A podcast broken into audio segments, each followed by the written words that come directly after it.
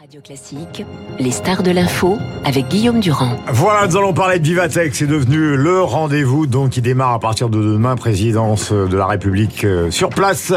Emmanuel Macron et je suis donc avec Maurice Lévy. Bonjour Maurice Lévy, vous êtes le président du conseil de surveillance euh, de Publicis Group et Pierre Louette, président directeur général du groupe Les Échos, le Parisien, président de Radio Classique. Vous êtes les deux organisateurs de ce qui se passe demain. On attend Elon Musk, on attend 450 intervenants. On a invité, alors je fais la liste si jamais je me trompe on peut vous m'arrêter.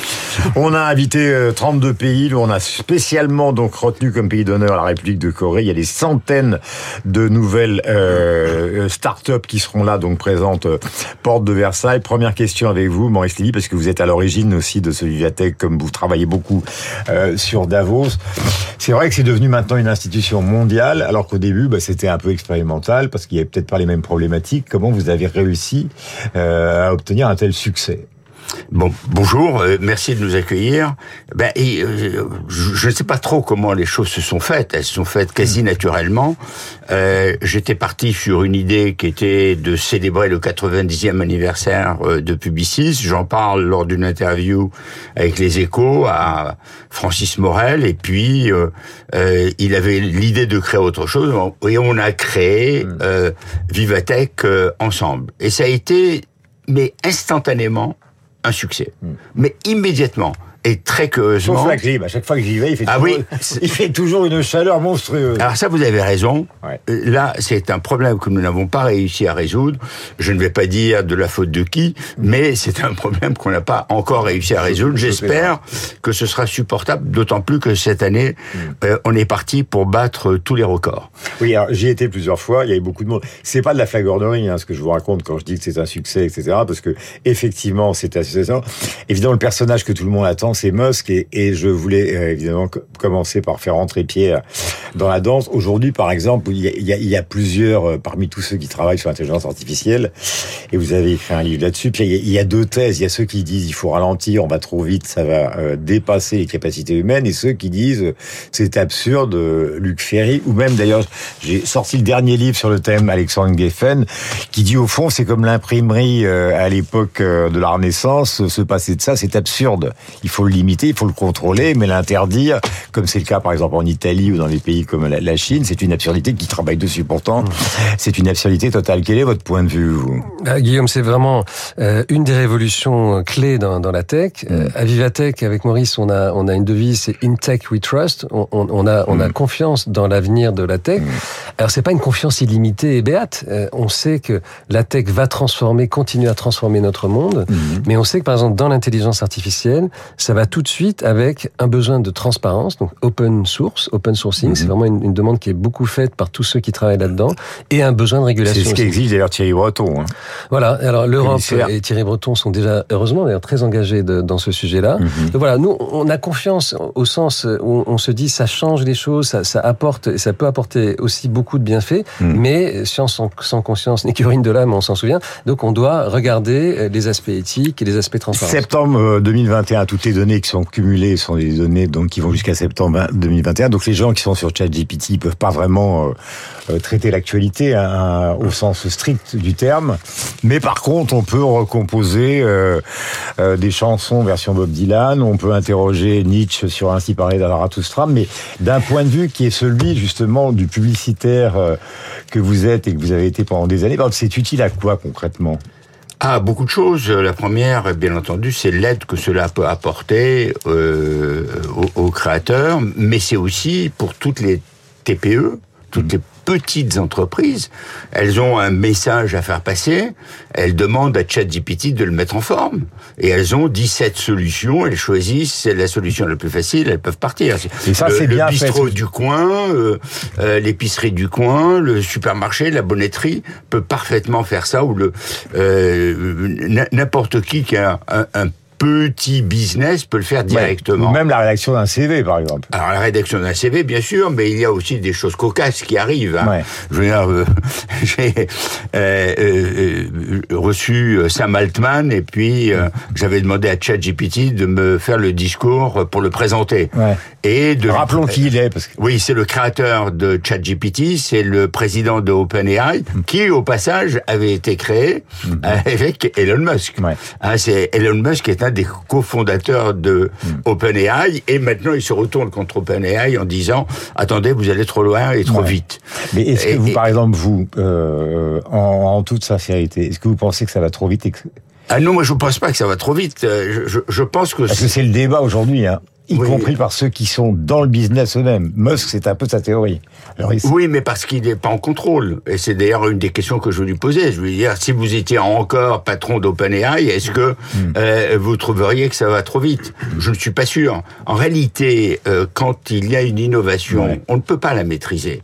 Il, il faut la laisser euh, aller à sa vitesse et la freiner. C'est la- la meilleure façon de rater quelques tournants et de rater quelques virages.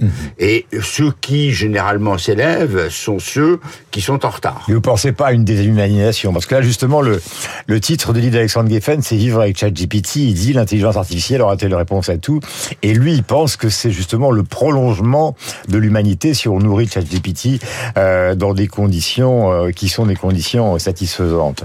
Euh, Pierre, il y a des centaines de sujets, Pierre Louette, mais il y a évidemment le grand sujet qui est celui des startups qui sont là euh, sur le thème de la planète et de la décarbonation. En gros, il y a les décroissants, il y a ceux qui veulent euh, essayer de ralentir la façon dont le capitalisme se, se développe et ceux qui considèrent que l'innovation, en tout cas euh, le, sort de la planète, sera sauvé par des startups qui vont euh, régler les problèmes. Alors ça, c'est un sujet fondamental.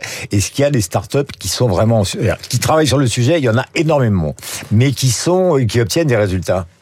Oui, Guillaume, tout ce qui est climat et diversité, c'est un des quatre grands thèmes de, de Viatech cette année encore, encore plus qu'auparavant. On a des boîtes incroyables euh, françaises notamment qui développent des solutions. Switch Energy, euh, soutenu par EDF et Engie, c'est euh, des Français qui ont réussi à exploiter une nouvelle forme d'énergie, l'énergie qu'on appelle osmotique. C'est l'électricité qui se crée naturellement quand l'eau douce des rivières rencontre l'eau salée des mers et des océans. Voilà un exemple. World Wide Wind, c'est une nouvelle forme d'éolienne qui tourne sur elle-même dans l'eau. Voilà. Donc là aussi, il y a beaucoup d'informatique, beaucoup d'intelligence artificielle embarquée.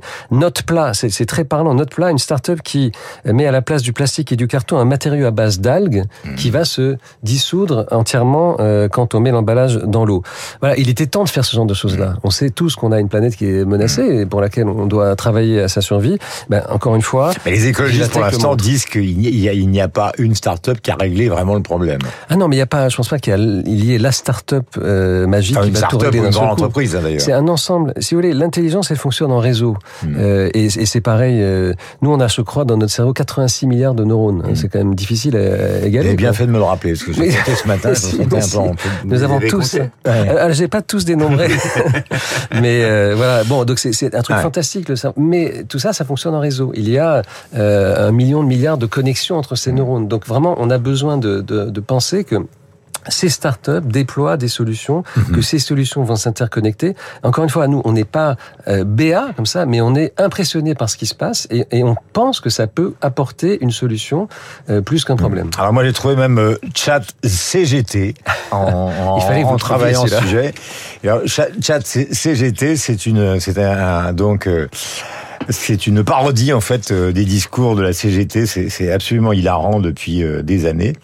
Euh, donc il y a des aspects ludiques. Il y a, un- il chat Africa qui est, formidable aussi pour la découverte de ce continent merveilleux. On parlait de Musk. Qu'est-ce que vous attendez du président de la République demain Qu'est-ce qu'il peut annoncer pour le milieu? Bah, il va annoncer certainement des choses sur Vous l'intelligence artificielle. Maurice, vous savez. Ah non, non, non, non, je ne sais rien. Moi, je suis un Non. petit ouvrier de Vivatech. On va aller d'ailleurs avec Pierre serrer les derniers boulons euh, tout à l'heure. Et, Vous avez et aucune veiller- indication Pas Et- d'indication. Allez. Même si j'en avais, je ne le dirais pas.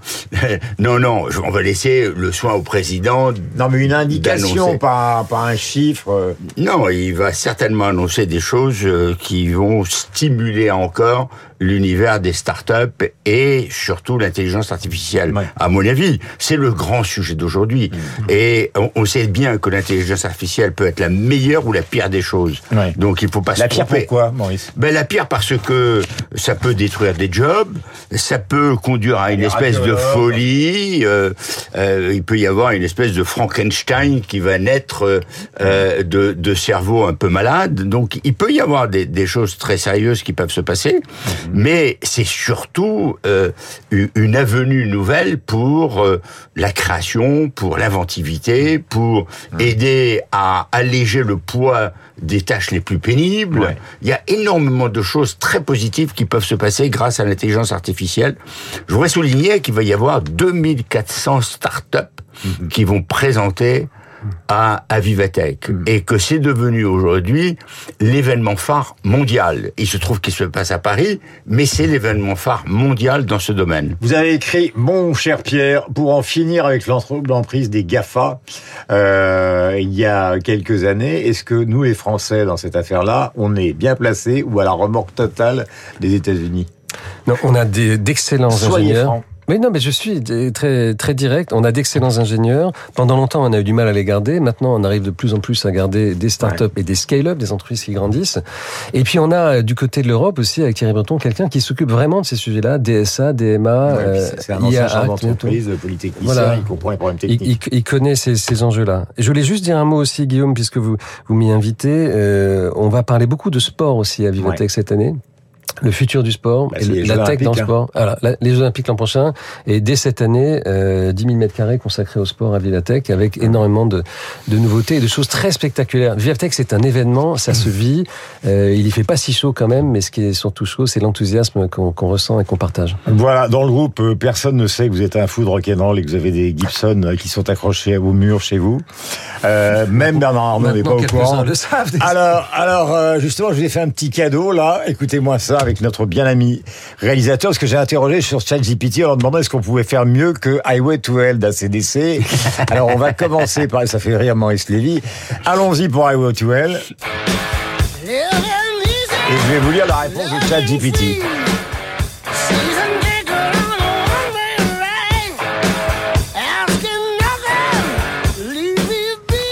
Alors ChatGPT répond c'est un classique emblématique du rock. Il est possible de trouver d'autres chansons compositions musicales qui ont été également très influentes et ont marqué leur époque. Mais bon, pour l'instant, il est important de souligner que la musique est un art subjectif et donc il donne la liste des, des chansons qui ont marqué l'histoire du rock'n'roll. Vous voyez que je passe des soirées extrêmement studieuses. Alors Pierre, si je vous donne les 10 chansons qui sont célèbres euh, dans l'histoire du rock'n'roll, qui sont l'équivalent d'Highway to Hell, allez-y, jetez-vous. Maurice, vous pouvez y aller. Hein. Ah non, non, je vais pas entrer en compétition avec Pierre là-dessus. Smoke on the Water, je pense, c'est Deep Purple, n'est pas là? Non. Ah bon, euh, ouais, c'est difficile comme ça, au débeauté dès le matin, il y en a tellement. Alors, du rock, je, vous- je vous aide, allez, c'est parce qu'autrement, le piège, c'est ridicule. Stairway to Heaven, Led Zeppelin, Bohemian Rhapsody de Queen, Imagine de John Lennon, Like a Rolling Stone de Dylan, Smells Like Teen Spirit de Nirvana, Hey Jude des Beatles, California Hotel, Hotel California des Eagles, vous connaissez ça, Maurice, Oui, bien, bien sûr. Born to Run de Bruce Springsteen, Billie Jean de Michael Jackson et Purple Rain de Prince. De Prince. Voilà. Et rien du King. D'Elvis Ah bah, euh, mais Maurice, le King, c'est... Non, mais c'est ChatGPT, c'est nul, c'est pour ça. Euh, Il y a quand même le King. Alors évidemment, c'est vrai qu'il y Il a... appelle d'ailleurs Presley. Pardon, j'ai éteint. Voilà. Bonne chance. Euh, euh, Habillez-vous léger parce qu'il va faire un peu chaud. Euh, porte de Versailles, mais ça va être absolument passionnant. Et je rappelle ce livre d'Alexandre Geffen, que d'ailleurs, tiens, je vais vous le donner, Pierre. Vivre avec Chat GPT. Je l'ai un peu corné dans tous les sens, mais Ouais, euh, Merci, c'est sympa. comme ça. C'est bah, une sorte de vintage. que...